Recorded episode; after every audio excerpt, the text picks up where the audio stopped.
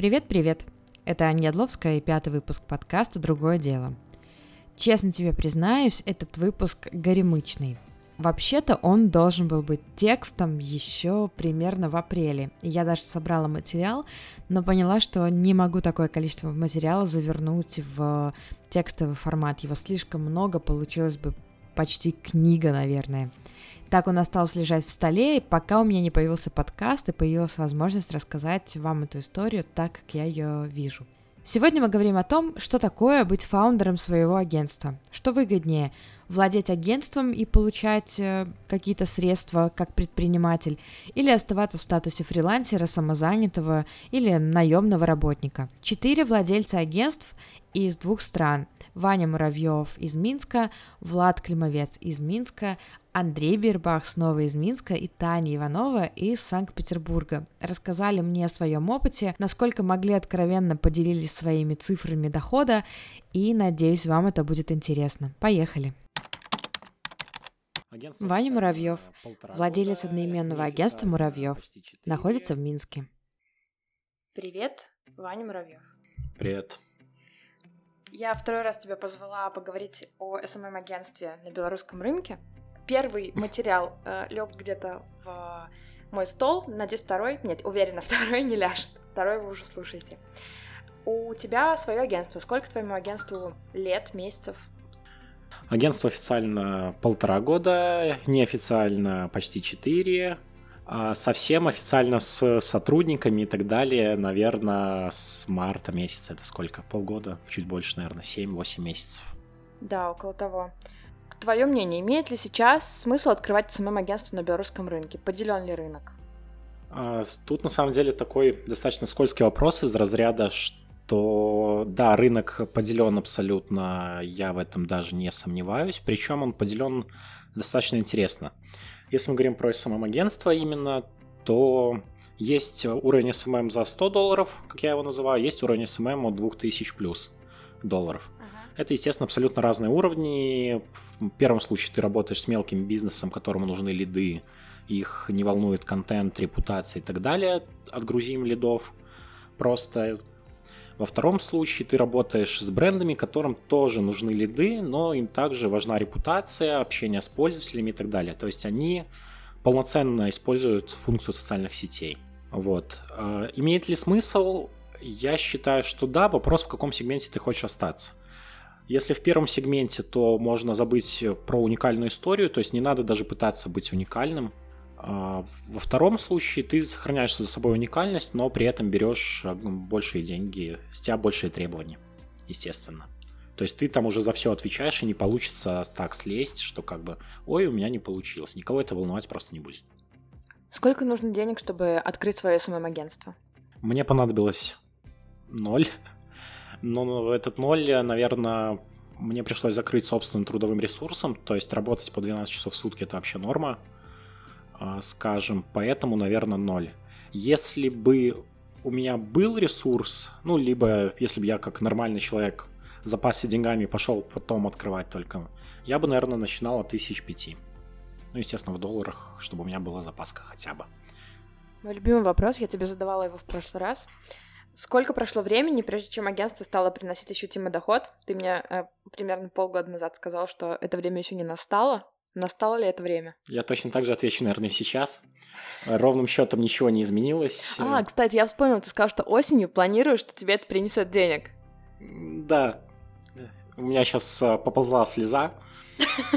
Подтверждаю. Вот, потому что нет, агентство до сих пор не приносит тот доход, который я хочу. А, скорее оно покрывает мой фрилансерский старый, и то даже не в, пол, не в полной мере до, до сих пор. То есть фрилансером я зарабатывал больше. Но ты планируешь заработать на этом? Или уже поставил крест? Нет, крест я не поставил, потому что сейчас история только начинает разворачиваться, она становится интереснее, как минимум. То есть я уже знаю, куда я хотя бы иду и что я хочу. Окей, а ты можешь, если бы я тебя попросила назвать вот какие-то 5-7 ям, которые ждут начинающего владельца агентства, можешь ли ты назвать их? Самая первая большая, которую можно раскопать еще на тысячу подъямок, это менеджмент, которого нет. То есть, когда ты фрилансер, ты сам за все несешь ответственность, и ты такой самоуверенный, я все могу, я всем, э, пускай все на меня надеются, если надо, я сяду работать ночью и так далее. Когда у тебя агентство, надо важно понимать, что никто не будет с тобой работать там до 12 ночи, потому что тебе так хочется. Тут у людей есть собственная жизнь, у людей есть, им хочется отдыхать, им хочется вовремя получать зарплату, им хочется получать нормальную зарплату, а не в случае типа, ну вот есть проект, давай ты заработаешь проектно. То есть это уровень фриланса, когда человек в штате, ему хочется уже какой-то стабильности. Яма номер два. Тебе придется столкнуться с HR. Ну, не может быть агентство без людей. Это все-таки человеческий ресурс, а не там программа, которая сделает все за тебя. Второй случай – бухгалтерия, налоги, здравствуйте, здравствуйте, зарплаты вовремя, договора. Причем договора должны быть юридически защищены очень грамотно, чтобы комар носа не подточил, при этом они должны соответствовать двум сторонам. То есть не только ну, защищать тебя, а еще и твоего клиента. А тебе придется столкнуться с тем, что классически у тебя растут косты, тебе надо офис, даже если тебе не надо офис, тебе надо коворкинг какой-то, где вы можете собираться хотя бы. Я не знаю, как можно строить команду на удаленке, по крайней мере, пока что я этого не понял. Ну и, конечно, у тебя должен быть совершенно другой уровень маркетинга, то есть э, тебе не хватит уже того, что ты такой сделал постик, там где-то выложил свой кейс, где ты навалил лидов, и этого будет достаточно. Тут уже идут вопросы грамотной упаковки, грамотной подачи материалов, опять же, пиар и очень много всяких пунктов, на которые всегда не будет хватать времени. Ну, вот ты прошел какой-то путь сейчас, знаешь уже какие-то траблы. Если бы ты знал заранее, что все сложно так, как складывается, тот объем работы, сложности с сотрудниками, со стоимостями, с тендерами, со всей этой историей, зная вот это в прошлом, ты бы начал этот путь или остался на фрилансе? Я бы, наверное, все равно начал этот путь, потому что ну, на фрилансе я тупо выгорел, наверное, это как, как вообще отдельная тема для разговора. Потому что на фрилансе... Работа на фрилансе ни к чему хорошему не доводит. То есть работать э, ночами, когда тебе могут написать в 12 ночи, тебе хочется всех послать, но ты все равно отвечаешь, потому что, ой, да, здравствуйте, мне очень нужны ваши деньги, ну, такой себе. В случае агентской истории все относятся адекватно, так как ты работаешь уже на совершенно другом уровне, это абсолютно нормально попрощаться с клиентом в 7 вечера, извините, там, рабочий день, все дела, мы ответим вам завтра в 10 утра. Вот пришлем эту табличку, которую вы хотите. А не будем сейчас ее сидеть, создавать э, в попыхах. Окей, okay, если все равно есть безумцы, которые все послушают это и скажут, да, мне все равно плевать, я готов, может дать какой-то полезный совет, который, может быть, пригодился бы тебе на старте и пригодится точно тем, кто рискует стартовать все равно сейчас. У вас должна быть хорошая подушка безопасности. Я имею в виду денежную даже подушку безопасности, а еще лучше, если она останется на фрилансерской, и вам будет реально хватать на нее времени потому что, к сожалению, приходится все покрывать, все ошибки, а цена ошибок резко выросла, когда появилось агентство. А, все приходится покрывать из своего кармана, то есть это абсолютно нормально, когда там где-то таргетолог промахнулся на сотку долларов, и ты взял, закрыл из своего кармана. Не да, такое тоже бывает. свое агентство, ну его лесом. Спасибо, Ваня. Влад Климовец, соучредитель диджитал-агентства Ragu Creative, находится в Минске. Влад, привет. Привет, Аня. Мы с тобой разговаривали уже на тему агентства. Я хочу с тобой снова поговорить о том, имеет ли смысл сейчас открывать SMM или маркетинговое агентство в Беларуси. Мой вопрос, ты его слышал уже, поделен ли рынок в Беларуси? Если да, либо нет, имеет ли еще смысл открывать СММ-агентство? Мое мнение спустя сколько времени прошло, не знаю. Короче, с последнего разговора сильно не поменялось. Да, есть определенные зоны влияния крупных агентств на рынке, но это не мешает э, новым агентствам, например, как мы, заходить и забирать, э, отжимать каких-то клиентов, давать им ну, достаточно неплохой результат, который часто даже получается гораздо круче, чем там у больших крупных агентств, которые уже не могут обеспечить за счет больших потоков ну, супер крутых результатов. Я со стороны рынка поняла. Меня больше скорее интересует э, история с точки зрения фаундера. Интересно ли это финансово? Скажем, ты зарабатываешь сейчас больше или меньше, или примерно столько, когда ты работал. А ты работал, кстати, фрилансером? Да, мы, да, да, да, мы с Яном из фрилансеров пришли в агентство, то есть у нас нету агентского своего опыта, как это часто бывает. Там чуваки работают в агентстве, потом уходят, открывают свое. У нас такого не было, полностью своя история. То есть мы на своих ошибках учились. Ты можешь сейчас сравнить э, свой доход э, как фаундера и как э, фрилансера? Это фин- с финансовой точки зрения имеет смысл? Ну, конечно, имеет. Ну, то есть, да, сейчас я зарабатываю гораздо больше, чем будучи будучи фрилансером. Ну, я не знаю, там стоит ли озвучивать какие-то цифры. Ну, если можешь, конечно, озвучивай. Ну, я могу оборотом, наверное, поделиться. Давай. Могу поделиться оборотом. Оборот 300 тысяч годовой. В какой валюте? USD. Финансово, да, конечно, я, я бы не сказал... Ну, то есть в первый год точно было меньше.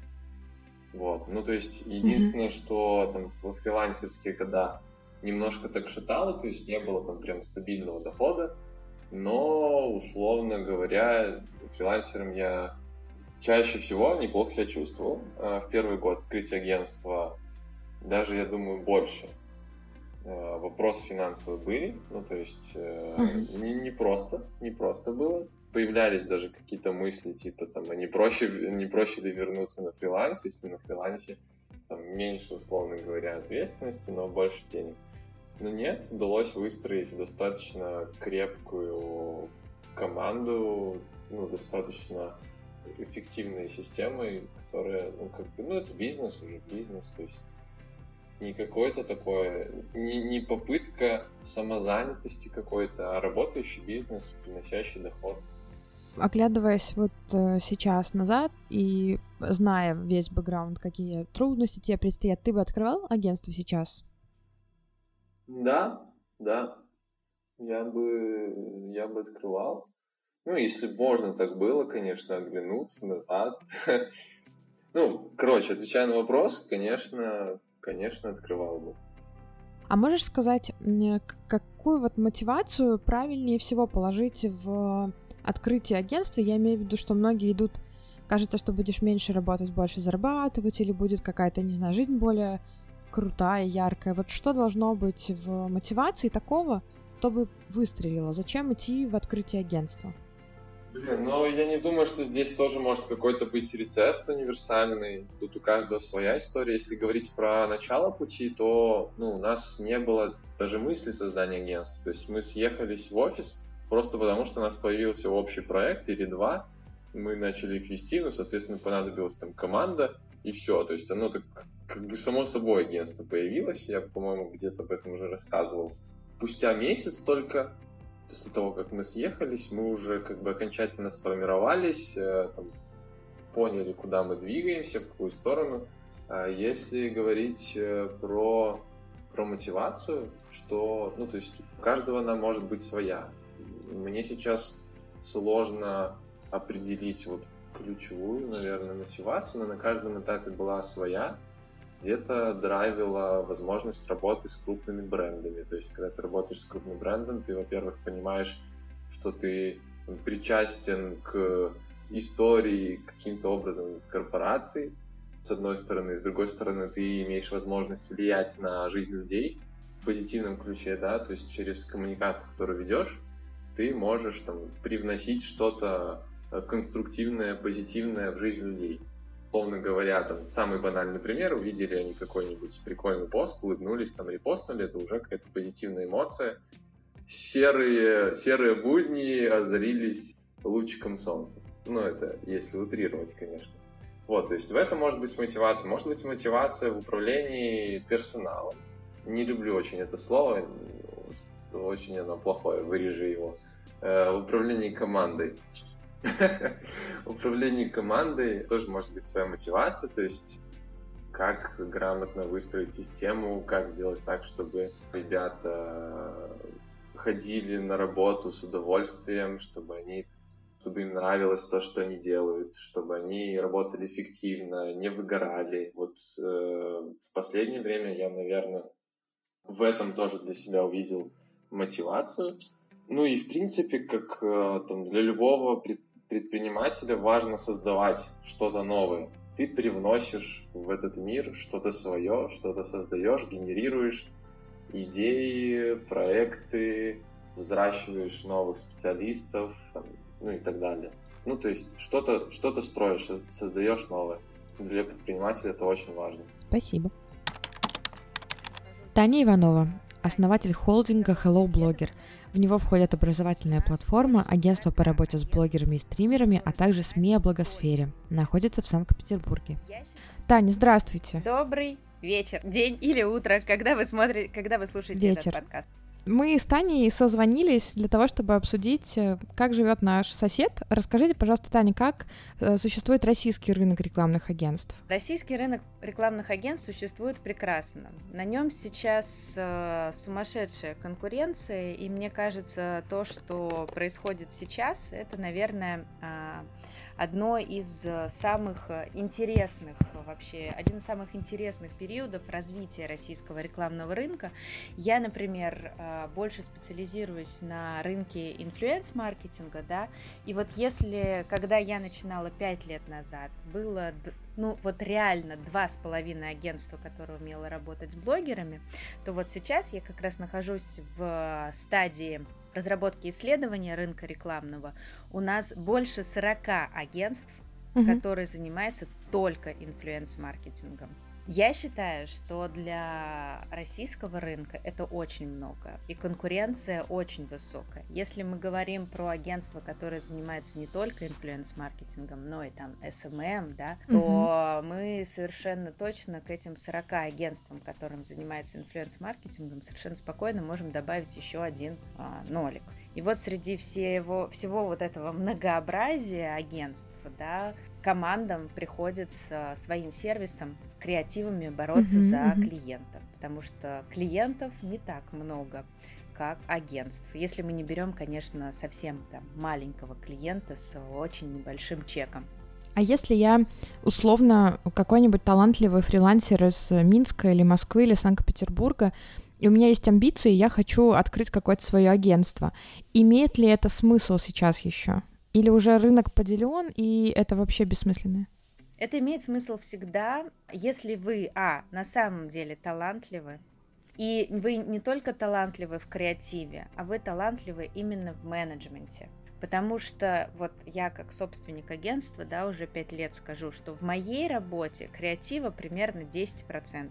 90% это разная а, менеджерская текучка, да, и продажи, потому что я лицо агентства, и основной массив продаж идет а, через меня. Если ваш, ваше креативное нутро, креативное ядро готово к тому, чтобы а, заниматься вот тем, что совсем не зажигает, да, например, налоги, они зажигают только в грусть, вот, то, конечно, безусловно, начинайте. Я знаю несколько ребят, э, чьим э, агентством буквально пару лет, но они делают очень крутые, прям бомбические кейсы на рекламном рынке, потому что у них есть вот этот вот э, драйв, у них э, маленькие команды, которые э, быстро адаптируются к желаниям клиента, у них э, свежий взгляд на рекламу, поэтому если вы точно знаете, что вы не один, у вас есть такая вот крутая креативная команда, и у вас есть а, менеджерский потенциал, или, например, ваш партнер, кофаундер, да, а, обладает этим менеджерским потенциалом, то, безусловно, вперед. Если вы просто талантливый, классный парень, который а, всю жизнь, или девушка всю жизнь работал фрилансером, но зачем-то решил открыть свое агентство, лучше этого не делать. Вот это интересная мысль. У меня из этого следом еще другая мысль, такая про деньги, про меркантильность потому что амбиция классно, но многим идут э, в собственное дело, потому что кажется, что денег больше заработает. Исходя из э, опыта общения с ребятами из Минска, у которых свои агентства или какие-то команды, я пришла к какому-то не очень конкретному выводу, но мне так показалось, что больших денег, в общем-то, в этом нет, во всяком случае, первое время. Можете ли вы подтвердить или опровергнуть? То есть вот деньги в агентстве — это зашел, классно делаешь и имеешь, или это скорее задел на какое-то будущее? Безусловно, это задел на будущее. Да? А, если быть совсем откровенными и честными, я думаю, что моя прибыль как специалиста где-то в другой компании а не в собственном агентстве, была бы существенно больше. Почему? Потому что э, я нацелена на рост своего агентства, поэтому я вкладываюсь в новый офис, в новую технику, в образование для своих сотрудников, на какие-то страт-сессии и так далее и тому подобное. Таких статей расхода для того, чтобы агентство было, скажем так, на хорошем уровне сервиса, сотрудников нужно постоянно обучать, да, проводить какие-то креативные сессии. Поэтому я надеюсь на то, что да, это там через 10 лет э, вернется мне с э, Торицей. Но сейчас это скорее больше вкладывание э, денег, чем э, почивание на лаврах. И я думаю, что большинство моих коллег, которые работают на российском рынке инфлюенс-маркетинга, они со мной согласятся. Да, у тебя есть зарплата, она в рынке, но большую часть э, прибыли ты все равно пускаешь в оборот. Андрей Бирбах, владелец агентства JCS, находится в Минске. Привет, Андрей. Привет. У тебя агентство уже несколько лет. Ты... Уже пять. О, господи. Ты уже очень глубоко в рынке. Э, имеет ли смысл сегодня открывать SMM-агентство? Чтобы ответить на этот вопрос, нужно вначале понять, где ты будешь его открывать и с каким рынком ты работаешь. Мы с тобой говорили на эту тему несколько месяцев назад, и за эти пару месяцев у меня немножко мнение поменялось. Раньше я был уверен, что на 100% не стоит этого делать, потому что так или иначе в белорусских реалиях практически невозможно без демпинга получить какого-либо более-менее среднего либо крупного клиента. Белорусского клиента ты? Ну да. А российского мы не берем в принципе, потому что у них рынок еще больше перегрет, чем у нас.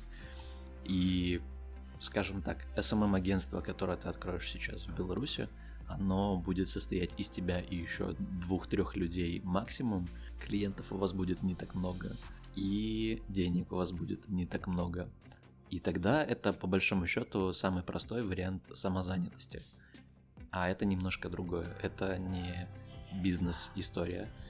Но вот я сейчас, мы как-то довольно плотно начали работать с другими странами, другими рынками. А, наверное, меньше как SMM продукт, э, а больше как э, вообще онлайн-коммуникация. И сейчас я думаю, что если у вас есть команда, которая может что-то делать на хорошем уровне и со знанием английского языка, то, наверное, уже можно что-то пробовать. Пока. То есть, если я правильно поняла, если сейчас затевать агентство, то имеет смысл сразу целиться в какие-то другие рынки, набирать команду другого качества, ставить ставку на сотрудников, на английский язык, на понимание иностранного рынка? Да, в принципе, это такой момент, требующий осмысления. И очень приятно, что мы из айтишки начали это перенимать в маркетинг, что мир, правда, гораздо больше, чем Беларусь, и нет смысла бодаться всем на одном маленьком рынке, если можно с тем же количеством усилий, прикладывая такое же количество там, действий осмысленных, а, получать гораздо больше результат и иметь гораздо больше каких-то кейсов, какой-то экспертизы и развиваться как собственнику агентства, как развиваться в бизнесе, а, работникам агентства развиваться в, как специалисты, работая со всем миром.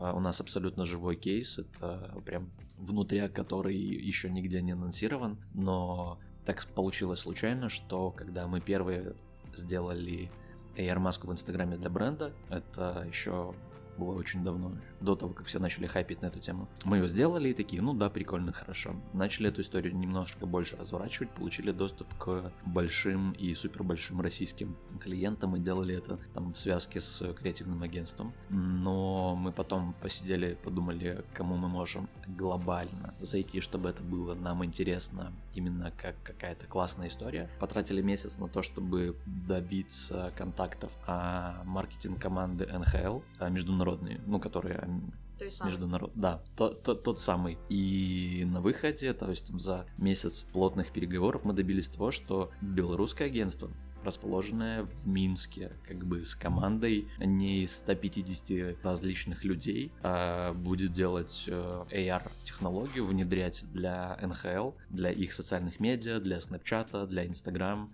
и это для всех команд, их там порядка 32, и это совершенно другой уровень там работы, это совершенно другой уровень взаимодействия. Если бы мне вначале сказали, что, Андрей, через 5 лет будете что-то делать для НХЛ, я бы такой, почему только через 5? Я хочу через 3. Сначала входит амбиции, потом входит Андрей. Ну, что-то такое было, да. Слушай, ну, мне кажется, это очень круто, потому что, может быть, я, конечно, не весь рынок знаю, но я больше не знаю агентств, которые бы выходили, так плотно выходили на зарубежный рынок. Можешь какие-то, ну, не знаю, типсы, туду-лист? Сегодня я сидящий дома фрилансер, но у меня есть, там, не знаю, какие-то мысли по открытию агентства. Что я должна сделать, чтобы через пять лет забрать у тебя НХЛ? Тут, наверное, стоит в первую очередь понять, а за счет чего ты хочешь через пять лет у других людей отнять их клиентов. НХЛ, я надеюсь, через пять лет уже не будет работать с нами, потому что это очень сложный клиент. Но если по типсам, то первое, да, это нужно понять, за счет чего ты хочешь отстраиваться, потому что отстройка всегда идет на уровне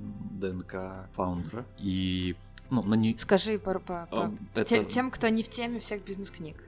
Это то, за что меня упрекает э, моя, собственно, женщина, что Андрей, говори нормально. По-русски, а, по-русски. По-русски со мной. Нужно понять, чем ты будешь отличаться во всем от своих конкурентов, и это отличие должно идти из твоей личности именно из того, какой ты человек, если мы говорим про человека, который хочет открывать mm-hmm. агентство. М-м, потому что дальше, когда ты будешь там искать каких-то людей, но других, с ними работать и что-то делать, так или иначе ты будешь отбирать по какому-то критерию, и если ты планируешь с ними работать долго, а не каждый месяц менять их всех, то ты их будешь искать похожими на себя, хотя бы в чем-то. И вот очень важно понять в первую очередь, чем ты будешь отличаться от всех остальных и искать это в других людях, у кого точно такая же модель. То есть мы в JCS э, довольно долго искали внутрики конкретно того, что отличает самых активных людей в агентстве. Ну, то есть за счет кого мы растем быстрее всего, либо кто делает самые интересные проекты. И мы воткнулись в одну очень прозаичную, но очень э, нашу историю про то, что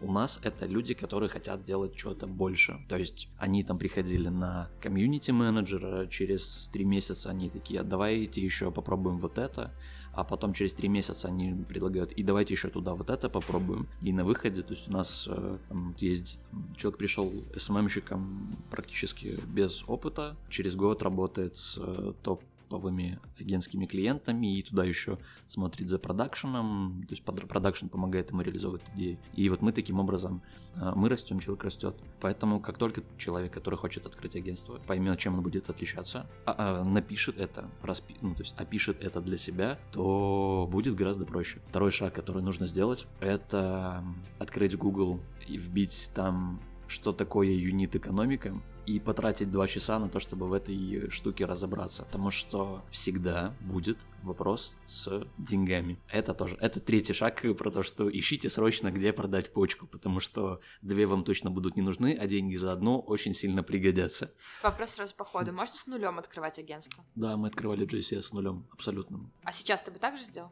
А сейчас я бы не открывал агентство. А Ваня Муравьев сказал, что он все равно бы открыл агентство. Ваня Муравьев очень популярный медиаперсона в белорусском комьюнити, но чтобы ответить на этот поинт, да, каждый, ну, скажем так, каждый на определенном этапе понимает, что он бы делал, что он бы не делал. То есть, допустим, там три года назад я бы тоже без проблем открывал. Ну, и такой, эй, полетели, все. Сейчас мне уже там годиков побольше, я понимаю, сколько стоит человеческое время в разрезе всего мира. И, ну, это тоже такой бэкграунд, что когда ты понимаешь, сколько стоят твои мозги, становится очень быстро понятно, стоит ли идти в бизнес, либо стоит идти в найм. И гораздо больше денег фаун, ну, человек, который открывает что-то, заработает в найме. Это штука, которую вообще нужно, мне кажется, первым делом перед открытием юрлица вот в налоговой там... Объясни, потому что да. мне кажется, что сейчас у всех схлопнулся мир. Да, так вот, просто доведу эту мысль, что мне кажется, в налоговой или в центре регистрации юрлиц, вот на входе должно висеть, что вы заработаете, беги, беги. денег будет меньше, чем хочется. И это, ну, суровая реальность, потому что если э, открывая что-то, вы рассчитываете на то, что будет больше денег, меньше дел. Нет, будет больше дел, и вообще не будет денег. Подожди, это история про то, что э, их реально вот не будет, им может быть когда-то в будущем, или это просто про отсроченные деньги?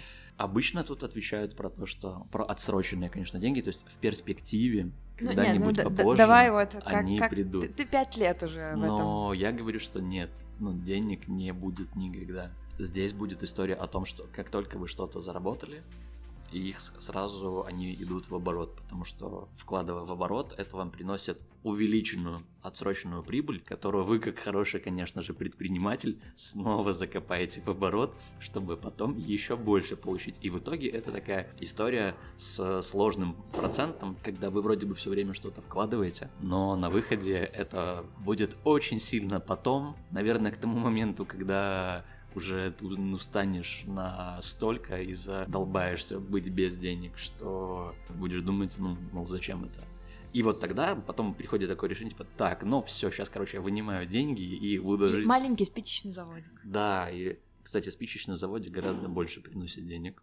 А ты можешь, э, ну, я, я знаю, что это не бестактный вопрос, но хотя бы вилку, вот, сколько зарабатывает фаундер агентства, вот, ну, не знаю, в худшие месяцы, например, в лучшие, который у тебя вообще был за все пять лет? Слушай, ну, самый мой лучший, э, самое мое лучшее количество, самое большое количество денег, которое я заработал а, за всю свою жизнь, оно было вообще не в агентстве. Ну, давай про агентство. История вообще развивалась примерно так, что вначале вообще не было никаких денег своих свободных, и то есть я там зарабатывал меньше, чем среднестатистический белорус. Потом это... Уже когда агентство было. Да. Вот, потому что мы платили все людям, а где-то была срочка платежей и свободных денег не было. Потом мы начали зарабатывать достаточно, и был выбор. Либо это инвестировать в, там, в команду, в оборудование, в обучение в людей, либо начать сливать на себя. Конечно же, я решил сливать на себя. Нормальный человек, я бы тоже так сделала. Да, и, ну, этого хватило, наверное, месяца на 4. Там, ну, то есть были истории, что типа, вау, там я заработал 2000 долларов, вау, я заработал То есть, подожди, мы говорим про лучший месяц, это типа два куска. Ну, были такие, да. Слушай, Но- хочешь, я договорюсь по бартеру, отправлю тебя учиться на фронтенщика? Говорят, за год можно до полутора идти просто с Я нуля. вот думаю, все, куда, куда, что мне попробовать еще, чтобы все-таки. Но это если про конкретно мои деньги. Да, то есть, да. Ну, мы же говорим про человека, который, Да. условного меня, который мечтает об агентстве. Да, но потом все утыкается в простую мысль, что больше, ну, по крайней мере, опять, я своим опытом оперирую, больше хочется, чтобы... Больше хочется вкладываться в, либо в людей, либо в какие-то проекты. И, соответственно, вот у меня там потом перещелкнуло, и я себе поставил там, зарплату в тысячу долларов каждый месяц, и как бы это то, что я как руководитель. Это тоже, кстати, был момент еще до того, как я понял, как работает юнит-экономика, как бы хрень полная. А, но да, вот на этапе формирования модели нужно сразу закладывать директорские деньги. То, что, вы сами себе будете платить. Фактически, э, я знаю, что у тебя есть еще бизнесы. Да. То есть, фактически, тебя агентство, ну, минимально кормит, но Да. основной твой... Зачем ты это делаешь? Да, мне кажется, что я где-то в прошлой жизни накосячил и отрабатываю кармические грехи. Но если серьезно... Знатно, по-моему, да, где-то сто процентов. Еще ж в Беларуси надо было отрабатывать.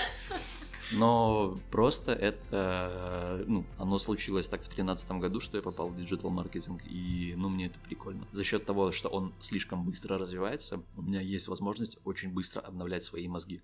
И только, наверное, поэтому. Но это довольно забавно, потому что там, когда тебе приходит, это, кстати, тоже чистый внутряк, когда к тебе приходит какой-нибудь 1xbet и говорит, Андрей, давай ты к нам пойдешь в CMO в Восточную Европу, и мы тебе будем платить 12 тысяч евро в месяц. И ты такой, до свидания, ребята, будете уходить из офиса, свет выключите. Нет, э, к сожалению, э, я решил, что...